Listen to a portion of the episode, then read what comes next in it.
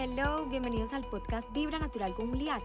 Soy Juli, su host, y estoy aquí para que hablemos de manera intuitiva y muy abierta sobre el mundo del bienestar en todas sus facetas. Acompáñame cada semana a descubrir esa fórmula de balance que está escondida en los pequeños detalles y curiosidades del día a día. Empecemos. Bienvenidos al primer episodio de este podcast. Estoy demasiado feliz y emocionada porque esto era un proyecto que yo tenía hace mucho tiempo y lo quería materializar y hoy por fin se hace realidad. Entonces te quiero dar la bienvenida y darte las gracias por estar aquí. Si me sigues en mis redes sociales y me conoces, eh, pues sabes que me encanta todo el tema del bienestar, de buscar esa fórmula de balance en todo lo que nos rodea. Y si no me conoces, me presento, soy Julián Encapié, coach en cambio de hábitos. Tengo una cuenta en Instagram que se llama Vibra Natural, Vibra-Natural donde comparto recetas y tips para que tengas una vida en balance, pero de una manera amigable, práctica y más sencilla. Recetas súper deliciosas, cosas muy ricas, de todo un poquito para que tengamos como esa fórmula del bienestar. El primer episodio quería que fuera muy especial y quería enfocarlo como en el inicio o en la raíz de todo. Y se llama Cinco cosas que me hubiera gustado saber cuando empecé a preocuparme por mi alimentación y bienestar en general. Lo llamo así porque este, estas son las cosas que yo hubiera querido que alguien me las hubiera dicho o las hubiera visto en algún lugar para de pronto facilitar un poco todo este proceso y que fuera más amigable. Creo que esa es la palabra más adecuada para definir este podcast y toda la información que yo siempre quiero brindar y es que sea amigable, que sea algo que no nos genere estrés, que no genere presiones adicionales a lo que ya tenemos en nuestro entorno, con nuestra familia, nuestro trabajo, nuestros amigos, sino que sea algo que se convierta en nuestro estilo de vida a largo plazo y que nos traiga pues obviamente bienestar y alegría. Entonces, la primera cosa que me hubiera gustado saber cuando yo empecé en este camino es que la salud luce diferente en cada persona. Y lo repito nuevamente para que se nos grabe porque yo también lo tengo tatuado en mi corazón y todavía, aunque ya lleve un camino recorrido, lo tengo que recordar de vez en cuando. La salud luce diferente en cada persona. Somos súper diferentes, empezando por nuestra genética, nuestros hábitos, nuestras rutinas. Eso nos hace únicos y nos hace que tengamos ciertas características que predominan en nosotros. Entonces los estándares de belleza muchas veces nos han impuesto ciertos estereotipos los cuales supuestamente definen qué tan saludable uno eres y se enfocan muchas veces es en la apariencia física y muchas veces ese es como nuestro objetivo principal. Y que tú luzcas de cierta manera y que yo luzca de cierta manera no nos hace más o menos saludables, porque hay muchísimas otras cosas que están en medio que de verdad definen ese estado óptimo de salud que tiene cada persona. Entonces me gusta mucho partir por este punto porque muchas veces creemos que ser saludables es tener un cuerpo muy definido, es tener un abdomen plano, es no tener celulitis, es tener unas piernas tonificadas y en realidad esto es un resultado que llega en consecuencia de estar saludable por dentro y de tener unos buenos hábitos, pero ese no es el significado de ser saludable o de tener salud. Entonces me encanta que ese sea nuestro primer punto o pilar de las cosas que me hubiera gustado y que todavía me recuerdo, y es que la salud luce diferente en cada persona. El segundo punto es lo que le sirve a una persona puede que no funcione para mí y eso está bien. Y ese último pedacito de la frase es lo más importante. Eso está bien, no todo nos tiene que servir a todos por igual porque somos un universo diferente, cada uno tiene hábitos, rutinas, factores de estrés, relaciones que hacen que todo lo que hagamos afecte de una u otra manera. Entonces, Muchas veces en mi proceso, les quiero contar así como a modo de anécdota todo este podcast, en mi proceso cuando yo empecé yo quería hacerlo todo al pie de la letra como lo veía en internet, en redes sociales, porque pues a mí me tocó obviamente el inicio de Instagram cuando yo estaba pues todavía tenía como que no sé 20, 20 años más o menos, 21 años y estaba pues estaba más joven, soy muy joven, pues yo me considero que soy muy joven, tengo 29 años, estaba más joven, entonces obviamente uno es un poquito más susceptible a todo lo que ve en internet, entonces yo quería hacer exactamente lo que hicieran las gurús fitness que yo seguía y yo a veces me sentía frustrada porque yo hacía exactamente lo mismo y no tenía los resultados pues que yo quería o que veía de esa persona a la cual yo le estaba como copiando por decir así. Entonces yo comía de tal manera específica, hacía los entrenamientos de tal manera, pero de pronto no tenía los mismos resultados que esa persona y lograba frustrarme y desanimarme y decir como que no, pues es que yo no sirvo para esto. Y es súper importante entender que lo que le sirve a esa persona puede que no funcione para mí. Por ejemplo, las comidas, hay alimentos que aceptamos mejor que otros, entonces por más que te digan que un alimento es muy bueno, puede que ese alimento no tenga un efecto positivo en tu cuerpo. Por ejemplo, el brócoli, yo siempre lo pongo de ejemplo, el brócoli es un alimento excelente que está lleno de vitaminas, minerales, fibra, es buenísimo para muchas cosas, pero si tú al comértelo te sientes es llena, con el estómago un poquito inflamado, con la energía bajita, te genera cosas no tan chéveres en tu organismo, pues por más que el brócoli sea muy bueno, pues no es el mejor alimento para ti. Y seguramente hay otros alimentos con esas mismas propiedades que te caen mejor pues a ti, a tu organismo. Y lo mismo con eh, otras situaciones eh, pues como que afectan la manera en que nosotros asimilamos cierto tipo de alimentos o las prácticas que nosotros tenemos, la rutina, las relaciones con las otras personas, eso también afecta porque nosotros tenemos nuestro sistema inmune, tenemos eh, pues nuestras hormonas cortisol que es la del estrés, entonces según nosotros reaccionemos ante situaciones adversas que tenemos en nuestro día a día, pues nuestros resultados en nuestros procesos personales van a ser muy diferentes, así comamos exactamente igual que la otra persona. Entonces aquí viene el tercer punto y es comparar mi proceso con el de otros no es necesario. No es necesario porque cada quien tiene sus propias luchas, sus luchas internas, sus rutinas, sus hábitos, todos tenemos una genética súper diferente y eso afecta el resultado de cada persona. Porque si no existiera una dieta universal que le sirviera a todo el mundo y no tendríamos nadie que preocuparnos por pues comer de X o Y manera, porque pues a todos nos funcionaría súper bien todo. ¿Y qué pasa cuando nos comparamos? Cuando yo empiezo a compararme, empiezo a perder la tranquilidad. Me empiezo a obsesionar de pronto por conseguir algo que probablemente no va a llegar porque no es lo mismo lo que haga esa persona que lo que haga yo. Y también podemos sentir frustración porque siempre queremos apuntar a lo que le está funcionando a la otra persona. Y entonces ahí estamos dejando de disfrutar nuestro propio proceso y estamos dejando de estar en el presente, de disfrutar. Hay algo que dicen que eh, la comparación es el ladrón de la felicidad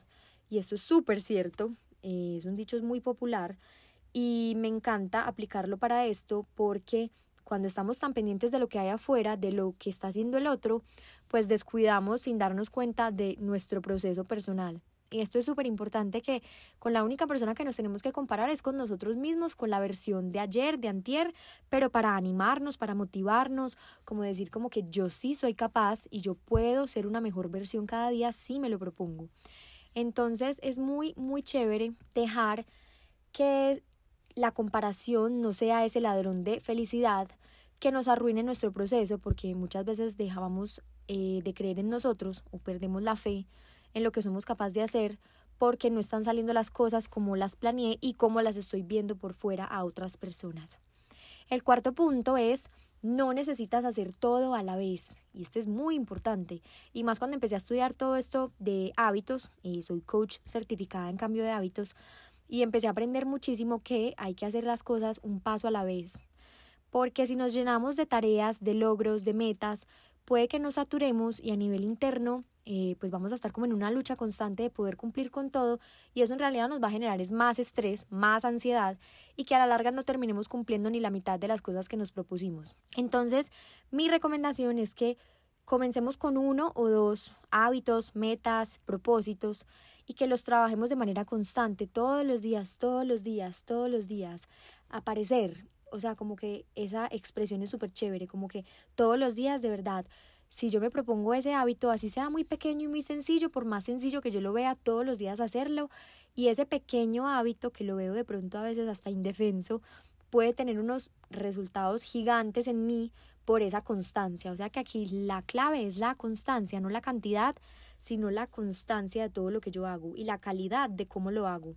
Entonces, en vez de yo plantearme seis metas que podrían ser, no sé, eh, hacer ejercicio todos los días, dejar de comer postres, eh, dejar las gaseosas, podría mejor pues y que de pronto no estoy acostumbrado a esas cosas porque sí pues siempre toda mi vida he hecho pues, lo contrario. Nunca de pronto hago ejercicio o lo hago de manera muy ocasional. No puedo pretender entonces que mañana ya vaya a empezar a hacer una hora de ejercicio a una intensidad súper alta y que lo vaya a repetir cinco o seis días a la semana porque probablemente mi cuerpo se va a agotar muy fácil. Entonces va a llegar al punto en el que va a haber como un burnout así se le dice eh, pues como en inglés que es como que me quemo y eh, pues voy a, a dejar en la mitad del camino ese proceso o esa meta. Porque pues claro, al cuarto día yo nunca estaba acostumbrada y ya estoy cansada, entonces al quinto ya no me quiero parar y ya digo pues no, ya no soy capaz, no soy capaz de cumplir lo que me propongo, entonces más bien sigamos así. Hay una desmotivación muy grande y pues dejamos el hábito o la meta en mitad del camino. Es muy importante que lo hagamos paulatinamente, paso a paso. Entonces, si yo nunca hacía ejercicio, lo que voy a hacer es que ahora voy a empezar a aumentar la frecuencia de mi ejercicio y voy a empezar con duraciones cortas para que así yo lo pueda ir modificando cada vez que mi cuerpo ya me lo vaya pidiendo y se vaya sintiendo más cómodo. Entonces, por decir, yo quiero hacer ejercicio dos veces a la semana para empezar, porque yo nunca me muevo, o sea, no muevo un dedo. Entonces voy a empezar dos veces a la semana y lo voy a hacer media hora con ejercicios de baja intensidad o de media intensidad y lo voy a complementar de pronto con una salida a caminar a la semana de una media horita a un ritmo muy tranquilo para que simplemente mi cuerpo se vaya acomodando al movimiento físico y cuando yo ya me vaya sintiendo cómoda pues ya puedo aumentar la frecuencia o aumentar la duración de esos entrenamientos o aumentar la intensidad de ese entrenamiento. Entonces es algo súper chévere porque de verdad el cuerpo lo agradece muchísimo y lo va haciendo a medida que él se vaya adaptando y se vaya sintiendo más confiado en que puede dar más. Y el cuerpo solito te lo va pidiendo, es impresionante y es muy bacano empezarlo con calma porque también es un proceso como chévere, como que no tendría que por qué ser algo como forzado, sino que debe fluir contigo y con todas tus necesidades y con tus rutinas del día a día. Para continuar con el quinto, con la quinta cosa que me hubiera gustado saber, es que restringir solo va a ocasionar volver al punto de partida, no una, sino probablemente mil veces. Restringir solo va a ocasionar volver al punto de partida no una, sino probablemente mil veces. Nos hemos pasado la vida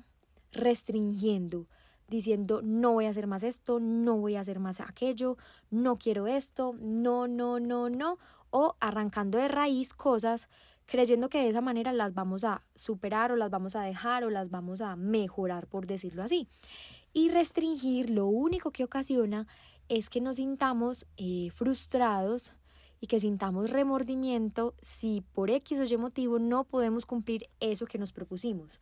Entonces les pongo el ejemplo de no voy a volver a comer dulces jamás, pero lo hago así súper drástico. Jamás me voy a volver a comer un dulce, jamás voy a volver a comer postres, no me voy a volver a comer la chocolatina después del almuerzo y si tampoco voy a comer en un restaurante nada, que no sea pues como algo súper saludable. Esa restricción es un poquito difícil de cumplir porque nosotros somos seres sociables, ¿cierto? Entonces, si por ejemplo salgo a comer con mis amigas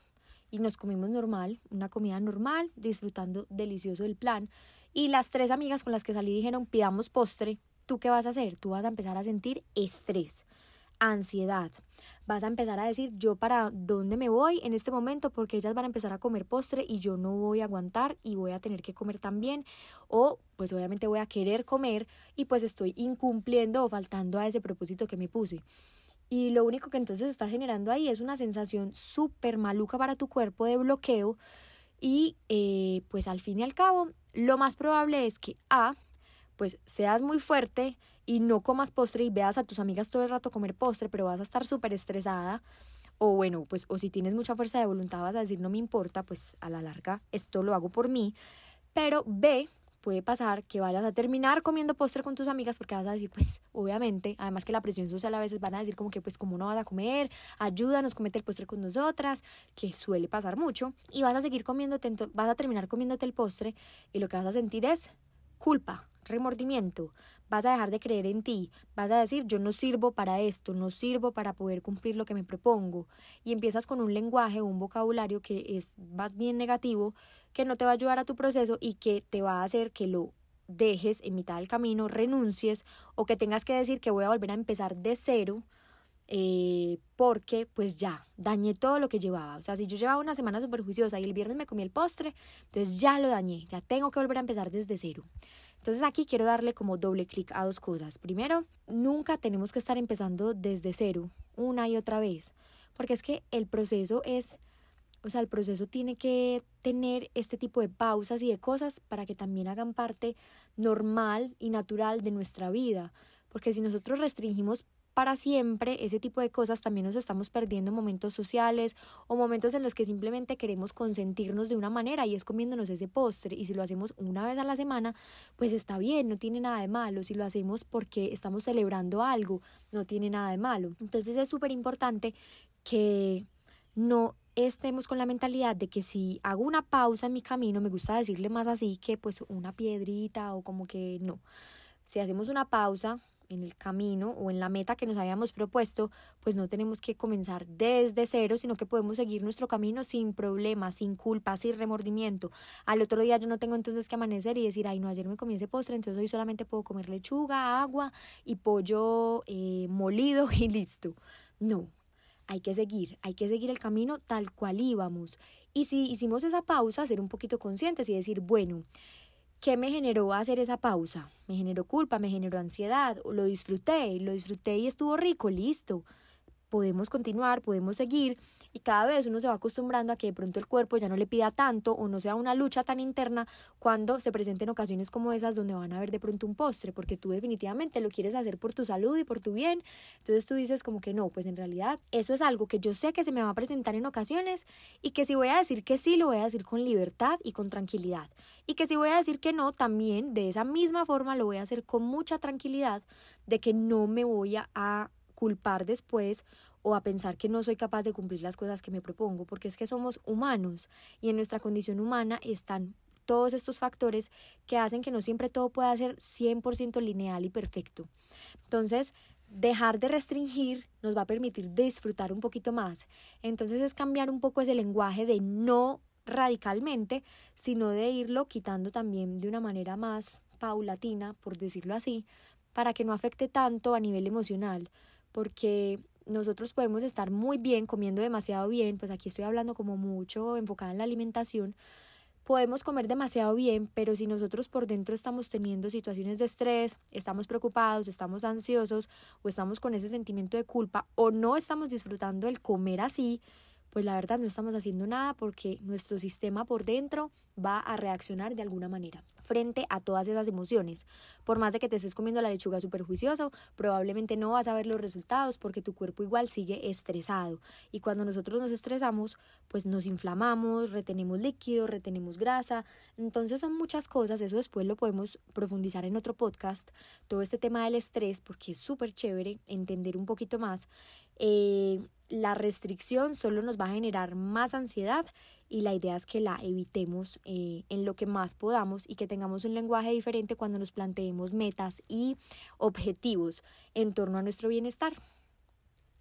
Estas son las cinco cosas que a mí me hubiera gustado saber que alguien me las hubiera dicho, que me las hubieran compartido, que me las hubieran recordado a veces cuando de pronto estaba como en mis luchas internas. Y se las vuelvo a repetir aquí, se las enumero. La primera es la salud luce diferente en cada persona. La segunda es lo que le sirve a fulanita puede que no funcione para mí y eso está bien.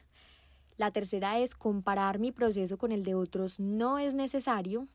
La cuarta es no necesitas hacer todo a la vez. Y la quinta es restringir solo va a ocasionar volver al punto de partida no solo una, sino probablemente mil veces. Me encanta que me hayan acompañado en este primer episodio, estoy súper nerviosa, emocionada y feliz, espero que les haya gustado, que si resonaron con este tema y creen que a alguien también le puede servir, lo compartan, me cuenten qué tal les pareció. Y nos vemos cada semana aquí en Vibra Natural con Juliache con un nuevo episodio donde vamos a hablar de un montón de cosas de curiosidades, de inquietudes, vamos a resolver dudas, mitos, vamos a hablar de muchos temas porque en este mundo holístico del bienestar, de la salud, de la alimentación, hay mucho, mucho, mucho de qué hablar y me encanta que podamos tener este espacio para poder hacerlo. Les mando un abrazo gigante y nos vemos la otra semana. Chao.